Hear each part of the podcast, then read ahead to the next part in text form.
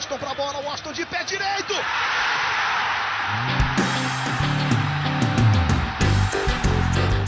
Está entrando no ar o podcast. Sabe de quem? Do Do Flusão, do tricolor das Laranjeiras.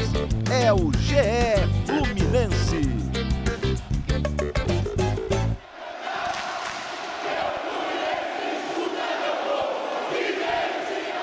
Alô, você ligado no GE. Globo e também no GE Fluminense, o podcast do torcedor tricolor, começando mais uma edição, a edição de número 101.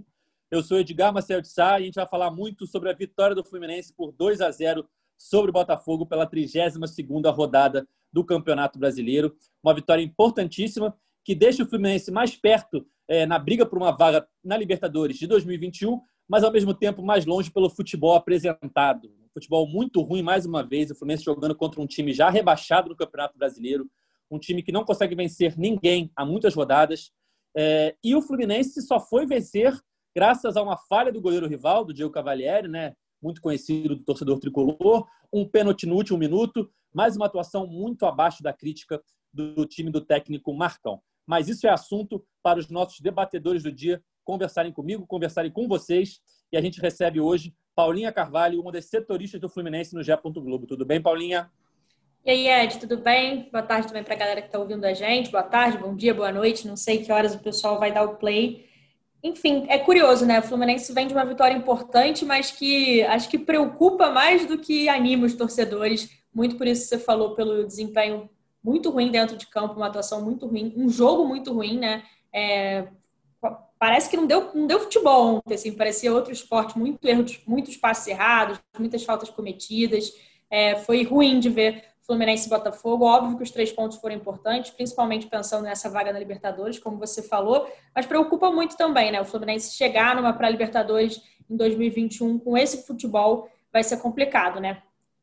Complicado demais, Paulinha. E para continuar aqui a nossa conversa, para agregar ao nosso time de debatedores do dia. Ele, o mais pedido nesse podcast. A torcida tricolor reclama quando ele não participa. E hoje a gente conseguiu fazer aqui uma operação, pagar o cachê dele, conseguir a liberação dele com a chefia. Enfim, temos hoje ele, Cauê Rademacher. Oh, gostei da vinheta. Finalmente uma vinheta à altura, né? A Paulinha e vocês estavam falando aí do péssimo futebol apresentado. Eu senti falta ontem em campo do Felipe Cardoso, Edgar, que infelizmente está com Covid, desfalcou o time, mas era, era um jogo que era a cara dele ali, cara. Ele no lugar do John Kennedy, errando os domínios, trombando no zagueiro. Foi um futebol digno ali do, do futebol que ele tem apresentado nos últimos jogos. É, Cauê, a situação está complicada. O Fluminense vem conseguindo algumas vitórias, né? Com essa sobre o Botafogo, como aquela vitória sobre o esporte, com um jogador a mais também. Deus sabe como o Fluminense venceu aquele jogo com uma bola desviada.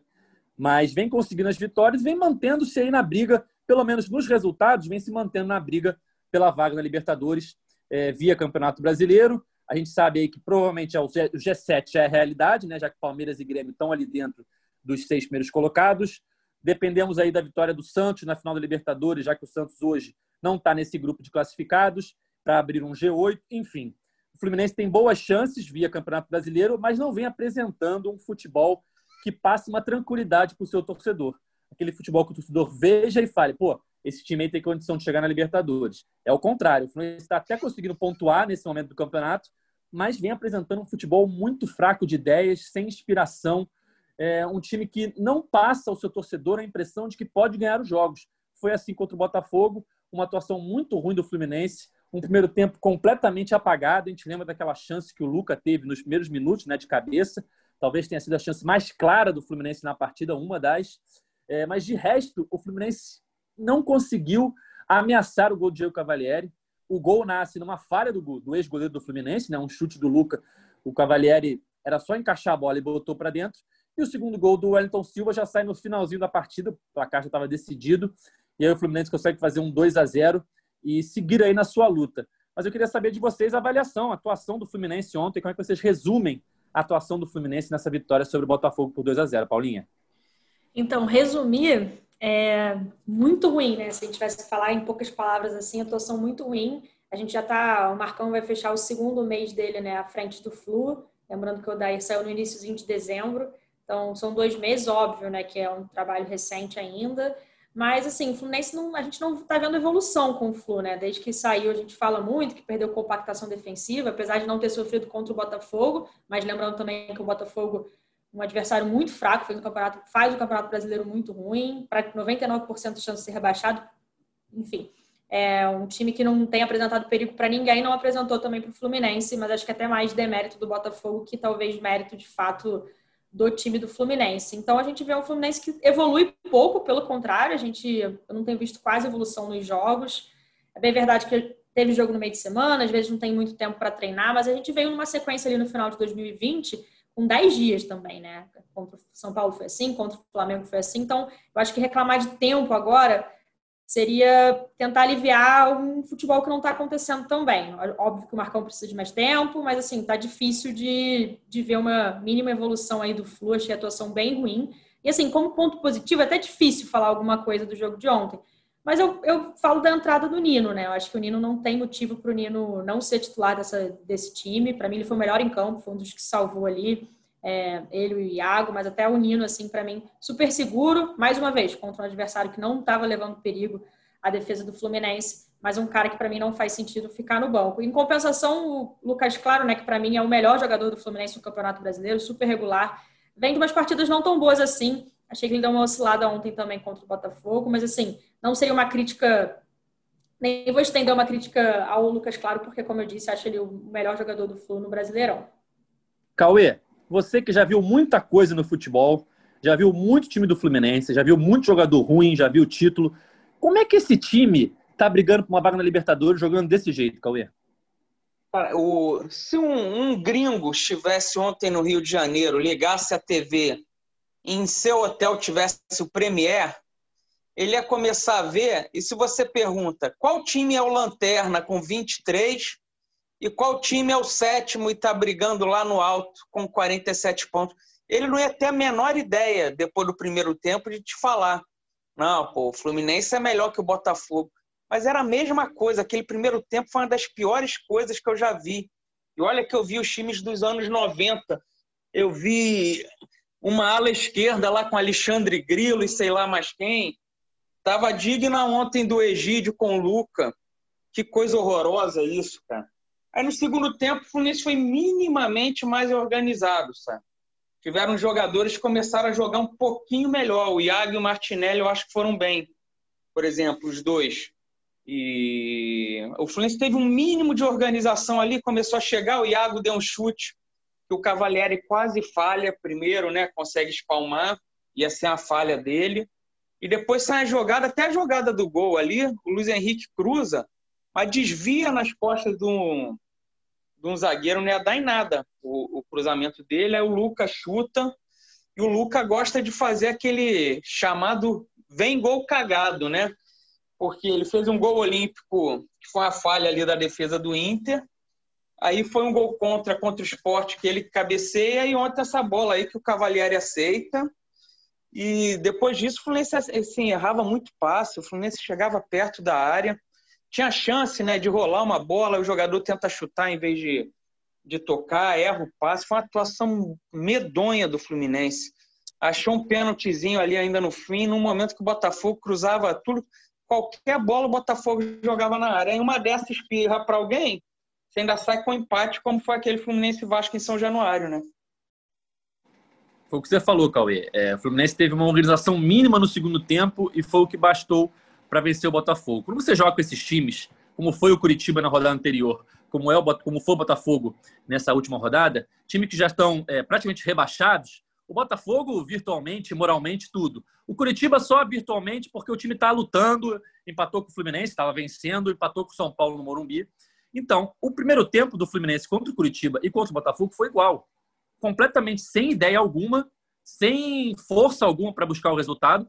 Contra o Botafogo, que é um time que praticamente já largou o campeonato, ficou no 0 a 0 Contra o Curitiba, que é um time que está se esforçando ali para tentar algo diferente, saiu perdendo por 2 a 0. No segundo tempo, minimamente organizado contra os dois adversários que são muito ruins, o Fluminense conseguiu tranquilamente fazer os seus gols e vencer aquela etapa do jogo. Contra o Curitiba não deu para vencer o jogo, porque você já saiu perdendo de 2 a 0, né? Conseguiu ali fazer três gols no segundo tempo, não foi suficiente. Contra o Botafogo, que estava 0 a 0, foi suficiente, venceu por 2 a 0. Tem... Pode falar, Cláudio. Desculpa, Edgar. Tem sido assim, né? Se você pensar, contra o Flamengo foi um péssimo primeiro tempo, melhorou no segundo. Contra o esporte foi um péssimo primeiro tempo, deu uma leve melhorada no segundo. Curitiba, a mesma coisa. Poderia ter virado, vencido o jogo se, se o Marcos Felipe não tivesse errado ali quando estava 2 a 2 E ontem também, assim, não que o time tenha jogado bem no segundo tempo, bem longe disso, mas deu uma mínima melhorada ali, um Botafogo completamente entregue. E, mas o primeiro tempo que o Fluminense tem realizado tem sido muito ruim em todos os jogos. Né? O Cal, até contra o São Paulo, né, que o Fluminense perdeu, achei também que melhorou consideravelmente no segundo tempo. Mas, assim, contra os adversários mais difíceis, às vezes não consegue um segundo, só um segundo tempo melhor não é o suficiente para, como até como contra, contra o Coritiba. Já sai perdendo de 2 a 0 às vezes melhorar no segundo tempo não dá mais tempo de reverter tanta situação, né? Então, assim, a gente até comentou disso no, no, último podcast, o primeiro tempo do Fluminense é sempre muito ruim. Então, fica 45 minutos para tentar resolver uma partida, né? Sim, parece que, que tá está satisfeito ontem, por exemplo, com 0 a 0 vamos tentar ganhar o jogo no segundo tempo. E agora pega o Goiás, que é outro time ali, meio que virtualmente rebaixado, né? Mas que, ao contrário do Botafogo, está lutando. Ontem conseguiu uma virada sensacional na Vila Belmiro, 4 a 3 no Santos. E o Curitiba e o Goiás não, não jogaram a toalha ainda não, ainda estão lutando. Então, é um jogo que, teoricamente, o Fluminense vai ter muito mais dificuldade do que teve contra o Botafogo no domingo, né?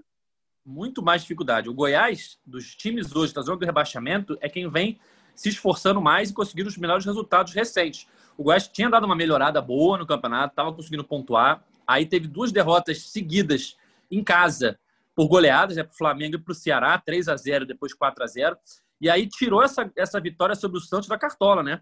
Que foi na Vila Belmiro, conseguiu uma virada, chegou a estar tá vencendo por 4 a 2 com um golaço do He-Man, né, de cobertura e aí tomou o terceiro gol no final, enfim, conseguiu segurar o 4 a 3 mas é um time ali que está lutando. E desses quatro times da zona do rebaixamento que o Fluminense está enfrentando em sequência, né? Curitiba, Botafogo, próxima rodada Goiás e na próxima e na rodada seguinte o Bahia, vai ser com certeza o adversário mais perigoso aí para o Fluminense tropeçar, ou, enfim, vai ser um jogo bem complicado. E o He-Man gosta muito de fazer um gol no Fluminense, né, Edgar? Gosta. Já fez alguns Gosta. gols aí, até mesmo pelo Goiás, se eu não me engano, em 2010, no, em dois, no Engenhão. O brasileiro do Fluminense, né? É. Eu, eu, não, eu agradeço a Deus ele não ter cobrado aquele pênalti pelo América Mineiro na última rodada de 2018 ali. ele, deixou, ele deixou pro Luan e acabou perdendo. Mas em 2010 ele fez aquele 1 a 0 no Engenhão lotado. O Fluminense foi empatar no finalzinho com o Conca, num pênalti sofrido pelo Rodriguinho. E naquele momento o Fluminense perdeu a liderança do campeonato, recuperou na rodada seguinte, porque ganhou do São Paulo e o Corinthians empatou com vitória. Mas a gente chegou na última rodada, o Fluminense tinha um ponto a mais só que o Sim. Cruzeiro, o Corinthians. Enfim, aquele Ele pontinho... quase tira o título ali da é, gente, do, aquele do Fluminense, né?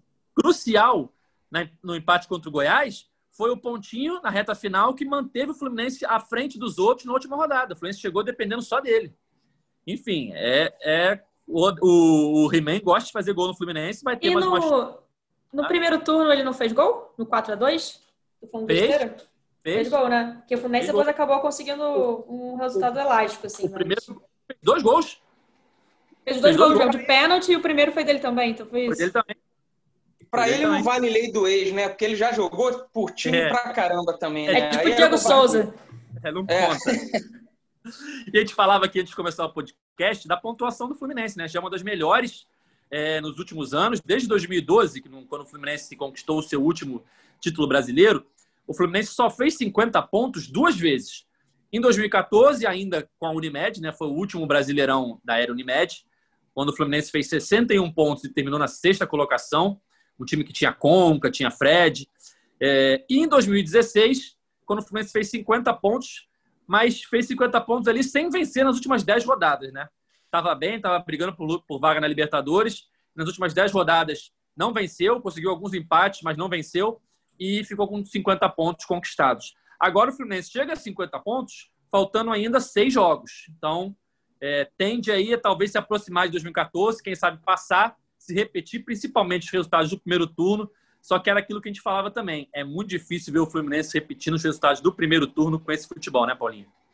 Muito difícil, até porque no fim do primeiro turno, né, a gente volta e meia falava, ah, não está apresentando um futebol tão bom assim, mas era muito mais convincente, uma defesa muito mais sólida, era outro, outro Fluminense naquela situação com o Odair. Aí a gente fez essa projeção, né, que é muito difícil de repetir, mas caso o Fluminense consiga repetir, né, lembrando que assim, por enquanto está repetindo, né, porque apesar de ter, ter empatado com o Coritiba, venceu o Botafogo, ou seja, inverteu os resultados do primeiro turno.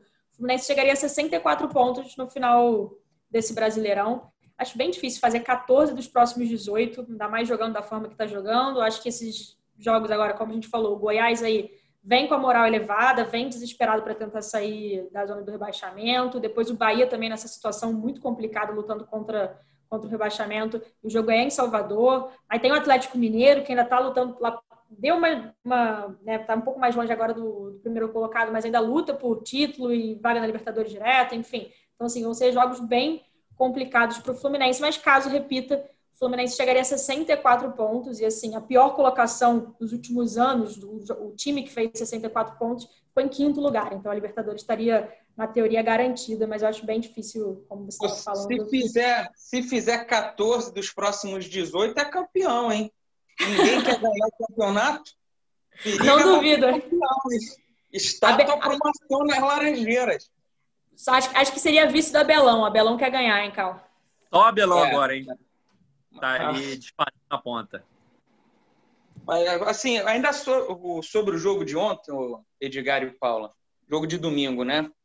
É, como é que o Nino ficou tanto tempo na reserva do Matheus Ferraz, sabe? Tem é um coisas que, que, que eu não consigo entender. O Nino foi ontem o melhor jogador. Ele ajuda muito na saída de bola, sabe? Ele limpa umas jogadas, dando o passe certo já lá na frente. Eu não consigo entender o Nino ter ficado tanto tempo eu lembro depois ganhou o Fla-Flu, aí no jogo seguinte o Fluminense perdeu. Foi, foi para quem? Foi para Corinthians? Foi, né? Foi Corinthians, 5x0. E aí o Ailton falou: ah, não, ganhou o Fla-Flu, né? Tem que manter o time. Pô, isso não existe, sabe? Ganhou, tem que manter o time. Ah, e naquela aí, situação ele estava suspenso, né? Mas assim, claramente Sim, ele, teria, é. ele, teria, sido titular contra o Flamengo também. Ali, ali no Fluminense, desde o Odaí, acontecem as coisas assim o Calegari saía machucado ou suspenso, o Julião jogava um jogo, o time ganhava, o Julião continuava várias rodadas jogando ali, apesar do Calegari é, já ter jogado bem. Aí agora é, é, a insistência com o Luca como titular. O Luca não tem jogado absolutamente nada, sabe, para ser titular. Acho que o Luca ontem foi titular porque o Michel Araújo não teve condição, né? A tendência é que o Luca não tivesse sido titular ontem. Mas essa do Nino é inexplicável, porque além dele ser melhor que o Matheus Ferraz, você tira o Nino, você tem que mudar a posição do Lucas Claro, né? O Lucas Claro acaba indo para a direita. Sim, sim. E com o Nino ele joga na esquerda. Jogando na esquerda, ele reforça a marcação de um lado que a lateral do Fluminense é mais fraca, seja com o Egídio ou seja com o Danilo Barcelos. Enfim, outra coisa que eu também não consigo entender é o Egídio titular no lugar do Danilo Barcelos. Os dois têm deficiências é, defensivas, tudo bem, mas o Danilo Barcelos, ele dá algo ao time que eu acho que o Egídio não dá ele dá mais força no ataque, na bola parada. O Gigi tem assistências, tem, mas está numa fase muito ruim. Já estava antes, é, quando estava na reserva, né, quando perdeu a posição, voltou na fase muito ruim de novo. Deu uma assistência para o Fred contra o Curitiba, ok, mas o Danilo Barcelos, quando entrou no time, ele deu um ganho ali que o Egídio não estava dando. Então, naquela eterna discussão de que o melhor é quem está fora, eu ainda acho que o melhor nessa disputa é o Danilo. E com o Lucas Claro jogando do lado dele ali, fortalece o lado esquerdo. Enfim, também não consigo entender por que, que o Gide é titular, Cauê. É, é uma briga de cachorro grande, né? Eu acho que é a, é a, dor de cabeça que todo treinador gostaria de ter, né? Escalar Danilo Barcelos ou Egídio. O Marcão deve quebrar a cabeça ali para saber quem que ele vai botar. É, né? é, é difícil, né? A gente falou do Nino, da atuação. Não, não é, hum, como, pode como, falar, Cauê. Como diria meu avô, não é possível que não tenha ninguém no junior para você puxar para jogar, sabe? Pô, não é possível que não tenha um moleque para tu botar para jogar, para testar pelo Té. menos. Pô, o Marcos Pedro, Jefité, ah, bota... Pô, estão na piscina, tira da piscina, bota para jogar, sabe? É isso. Pô, é, é, é o campeonato inteiro É sem lateral isso. esquerdo e sem um goleiro confiável, E vamos embora. A gente falou do Nino, né, que foi muito bem no jogo de ontem. E outro, outra situação que marcou a vitória sobre o Botafogo foi o desabafo do Wellington Silva, né? Um jogador que não vinha atuando bem, perdeu a posição, entrou ontem no segundo tempo, teve uma atuação boa, conseguiu sofrer um pênalti no finalzinho e fez o gol ali que decretou a vitória por 2 a 0 do Fluminense em São Januário sobre o Botafogo. Aí eu até peço para o nosso editor Bruno Mesquita colocar a declaração do Wellington Silva aí para a gente ouvir. É que eu não tenho. Não venho tendo boas atuações. Alguns torcedores vêm pegando meu pé e agora, recentemente, saiu uma notícia que chegou uma proposta pra mim, muita gente mandando eu embora. Sair do clube, é um clube que eu sempre dei a vida em todos os jogos. Então esse gol, cara, é, é felicidade. Agradecer a Deus, a minha família, minha esposa que tá sempre do meu lado. Forte. Parabéns, irmão. Tamo junto. É isso aí, pai. Bem seguido. Estão sempre me ajudando. Parabéns, tá vendo? Deus abençoe. Vamos. No jogo passado eu perdi o gol, que podia dar a vitória ao Fluminense. Muita gente pegou no meu pé. Aceita as críticas, mas mandar embora do clube que eu sempre dei a vida, sempre fiz de tudo. Eu acho injusto. Mas fico feliz, foi uma grande vitória. Entrei e pude fazer o gol. Agradecer ao professor Marcão, presidente, por estar sempre contando comigo. E até o dia que eu estiver aqui, eu vou dar a vida, eu vou dar a alma por esse time e que a gente possa conquistar nossos objetivos. E você pode falar como é que tá essa situação aí da proposta, se avançou alguma coisa? Ah, eles estão conversando, cara. Eu prefiro manter o foco aqui. É, sempre que eu saí do Fluminense foi pelas portas da frente. Sempre fui grato ao clube. O clube sempre me deu tudo, tudo que eu tenho hoje. É graças ao Fluminense que desde criança abriu as portas pra mim. Então, cara, se eu tiver que sair, vai ser assim, com essa tristeza, porque é o clube que eu amo, o clube que eu sempre defendi. Aqui no Brasil eu só joguei no Internacional, nunca joguei em outro clube. Então, agradecer pra sempre Fluminense por tudo. Eu espero até o último dia dar a vida aqui, deixar o Fluminense no mais alto possível, porque no começo do campeonato muitos deram que o Fluminense ia brigar para não cair. Hoje a gente está entre os melhores, então é, é agradecer a Deus, agradecer a todo, todo o clube, né, por tudo que, que aconteceu e tudo que a gente vem superando a cada dia. Então é uma felicidade muito grande e a gente espera continuar trabalhando para continuar lá em cima entre os melhores. Está aí o desabafo do Wellington Silva, falando sobre o momento dele no Fluminense, sobre o gol contra o Botafogo, sobre as críticas da torcida, muito emocionado depois dessa vitória no Clássico, né, Cauê? Então, o o Wellington Silva não vem jogando bem. A gente já falou isso aqui. É, você tem que pensar se o custo-benefício vale a pena, porque ele tem um dos salários mais altos ali. Mas, ao mesmo tempo, é um cara, assim, a favor dele, é um jogador que você sempre viu comprometimento nele, né? É um cara que você nunca fala, ah, não deu o máximo, podia ter dado mais. Ele, ele entra em campo, você vê um cara que está realmente comprometido, que corre atrás, tenta, tenta, tenta, erra, erra, erra. Mas é um cara que é um jogador que assim que honra a camisa, vamos dizer assim. Agora, se ele vale o que, o que ele recebe, aí foi o Fluminense que ofereceu para ele, sabe? A culpa não é dele, ofereceu tanto para ele jogar, tá na reserva. Até ontem acho que ele poderia ter entrado no intervalo do jogo mesmo. Ele foi útil quando entrou ali na metade do segundo tempo. O jogo estava baixíssimo nível, ele sobressaiu. E até foi outro errinho ali do Marcão, a meu ver, que eu esqueci de falar. O, o Foster, que estava jogando a lateral esquerda do Botafogo, tomou cartão amarelo, fazendo a falta no Luiz Henrique. E no intervalo, o Marcão inverteu o Luiz Henrique com o Luca. Deixava o Luiz Henrique lá, dar umas pedaladas, tentando forçar mais um cartão no, no Foster. Ou o Wellington Silva em cima dele, sabe? Mas sobre o Wellington Silva é isso. Se, se pintar a proposta, eu acho até uma boa saída dele para ele. Marco Júnior foi para o Japão, faz um gol atrás do outro lá. O Wellington Silva vai se dar bem lá também.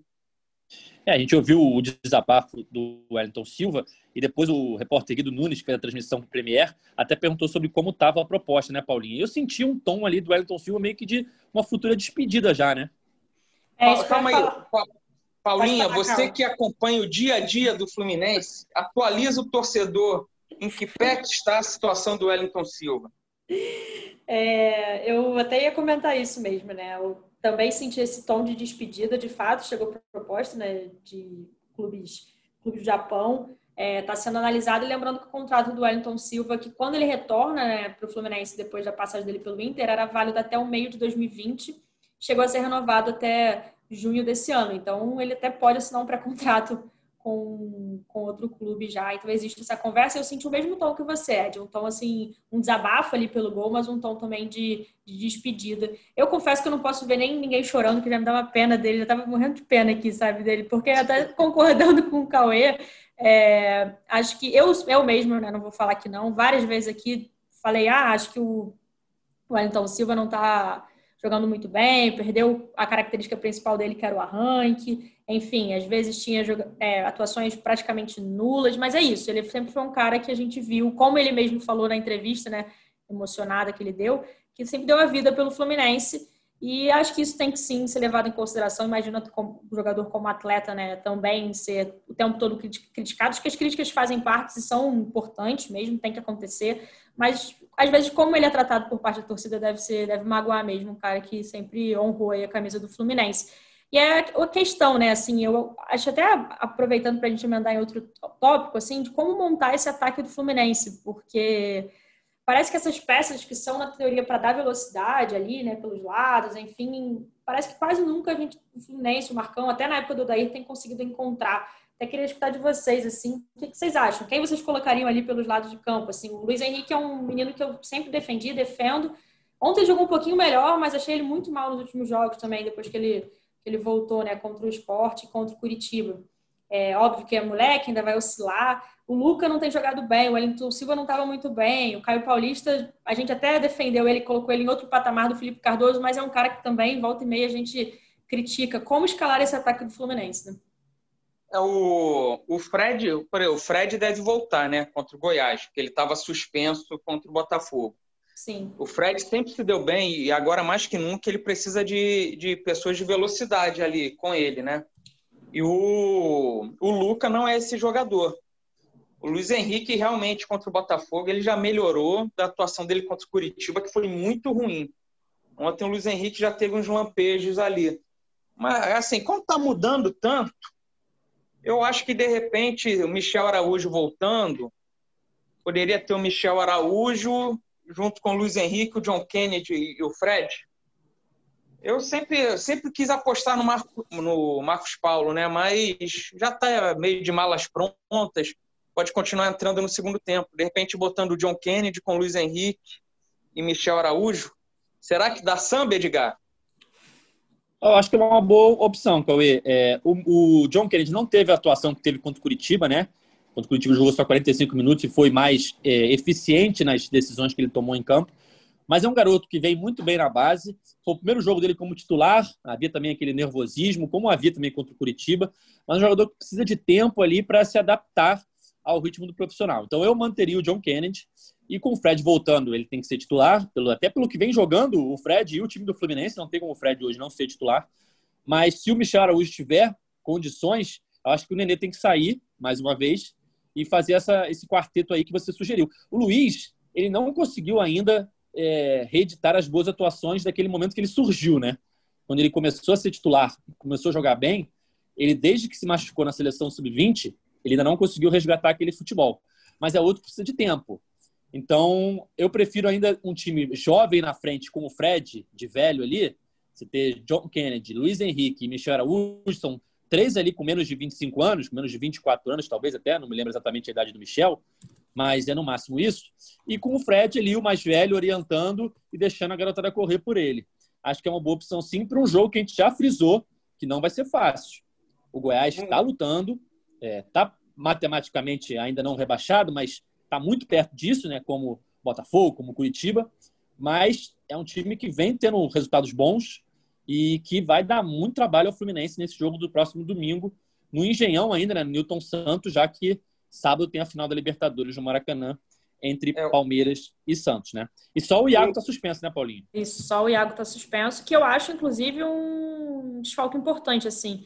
É um jogador que até me surpreendeu é, positivamente. Acho que é um jogador importante, mais regular, assim, do Fluminense e que às vezes dá uma oscilada, enfim, apesar, mas assim, man, costuma manter a regularidade. Eu acho importante ali para o meio campo do Fluminense. E quem o quem o Marcão vai, vai escalar me preocupa um pouco até para o próximo jogo, sabe? Esse eu é o problema, que, né, Cauê? É, eu acho que o Marcão vai colocar o Hudson. Eu também. É coisa... Eu, não colocaria. Eu colocaria o André junto com o Martinelli para ver o que, que dá. Porque o Martinelli tem jogado como primeiro volante, né? Para ajudar a saída de Sim. bola.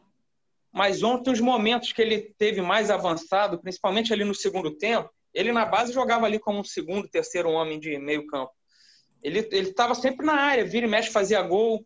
E ontem ele rouba algumas bolas lá, marcando sob pressão, sabe? Ali perto da área. Até o lance do pênalti do Wellington Silva, se eu não me engano, ele antecipa uma bola ali e sobra para o Wellington Silva sofrer o pênalti.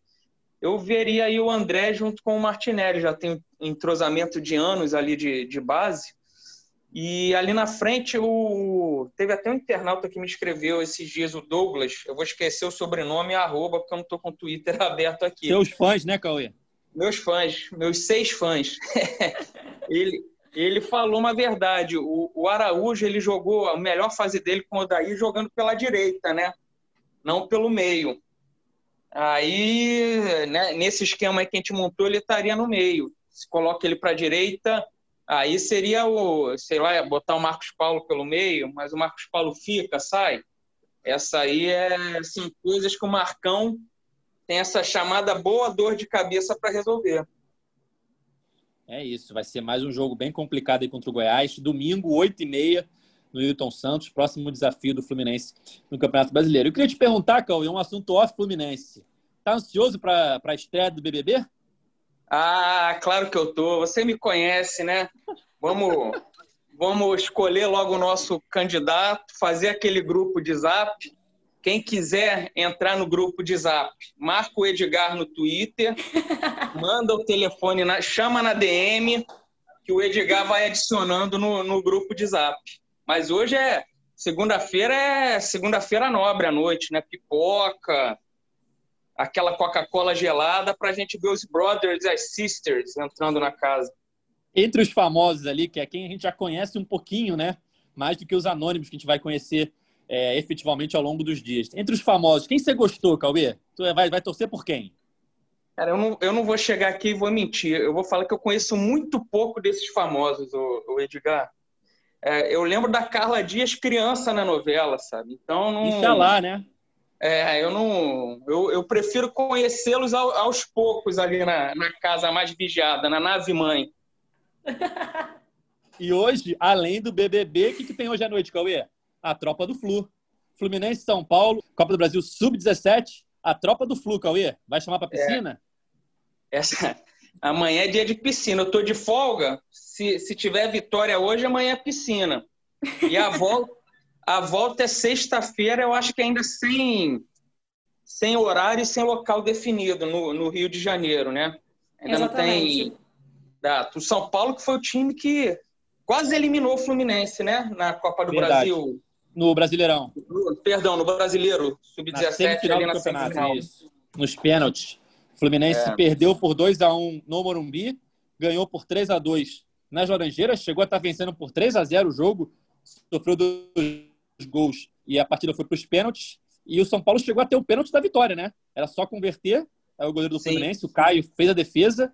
E aí nas alternadas, o Fluminense acabou se classificando para a é final e, aí é... venceu o Atlético Paranaense. Continua, Cauê. E é decisão, né? E decisão não se joga, decisão se ganha. Igual o clássico ontem. Clássico não é se joga, clássico se ganha. E vale ressaltar, Edgar e Paula, assim, aos trancos e barrancos, mesmo sem um futebol vistoso, o ótimo aproveitamento do Fluminense em clássicos nessa temporada, né? A gente já tinha falado isso um dia aqui. Se eu não me engano, é o melhor aproveitamento desde 2012. O Fluminense é encerra a temporada sem perder o Botafogo. São três vitórias e dois empates, contando os amistosos. Ganhou duas vezes do Vasco, empatou uma, sofreu aquele empate no final. Acho ao contrário, são, são duas. São três vitórias, mas tem três empates, empates também. Três, empa três, três vitórias empates? e três empates contra o Botafogo. Porque teve os dois amistosos. Eles dois... Um foi vitória, outro foi empate, é isso mesmo. Ah, isso. Não, o Carioca ganhou. Enfim, não perdeu o Botafogo. É, não perdeu. Não perdeu. Do Vasco também não perdeu, o que é raro, né? Desde 2007 não encerrava a temporada sem perder do Vasco. Ganhou duas vezes, só não ganhou a terceira com aquele golzinho no, no final. E do Flamengo foi, foi pau a pau.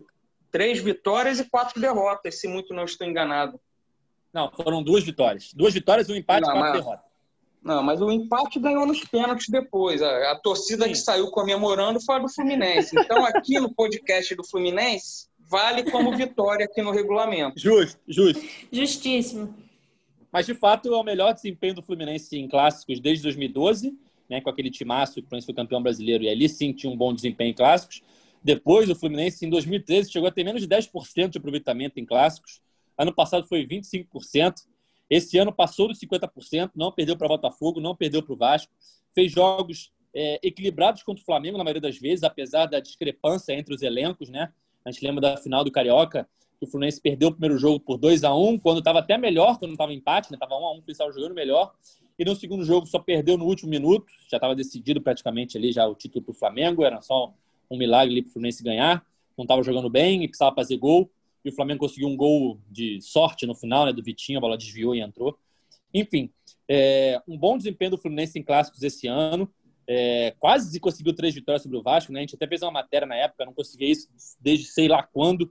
Fazia muito tempo que o Fluminense não vencia três vezes o Vasco na mesma temporada e por um minuto não conseguiu essa vitória. Ali, aquele gol do Cano em São Januário acabou com essa possibilidade. Mas como o Cauê lembrou, é um ponto a se destacar na temporada. O Fluminense há muito tempo não tinha um bom desempenho em clássicos, né, Paulinho? Muito tempo, e assim, é de fato, apesar de ser nos trancos, tem sido nos trancos e barrancos, tem que ser de fato comemorado, até porque, assim, clássico é até clichê, mas é clássico, é sempre um motivo de maior alegria ou maior tristeza barra raiva aí do torcedor. Então, assim, de fato, se a gente pensar no Campeonato Brasileiro até especificamente, foi uma derrota só, né, contra o Flamengo. E, enfim, depois. Empate, vitória, empate. Vasco, empate, vitória, Botafogo. Exato, exatamente isso. Então, Flamengo, vitória e derrota vitória e derrota. Aproveitamento muito bom e, assim, até se a gente pensasse no início do Campeonato Brasileiro, e um pouco inesperado, né?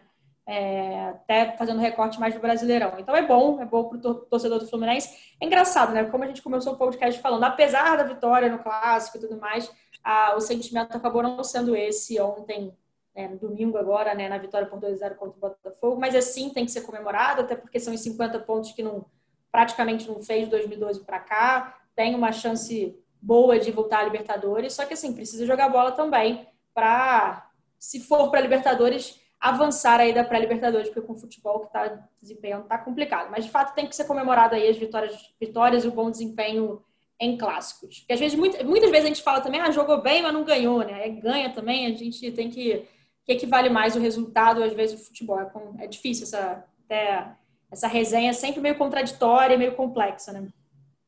É isso, galera. Vamos chegando ao fim do nosso episódio 101, episódio de vitória do Fluminense no Campeonato Brasileiro, 2 a 0 sobre Botafogo, e de preparação já pensando em Fluminense Goiás no próximo domingo às 8h30 no Newton Santos. A gente volta na segunda-feira falando tudo sobre esse jogo. Valeu, Paulinha. Valeu, Cauê.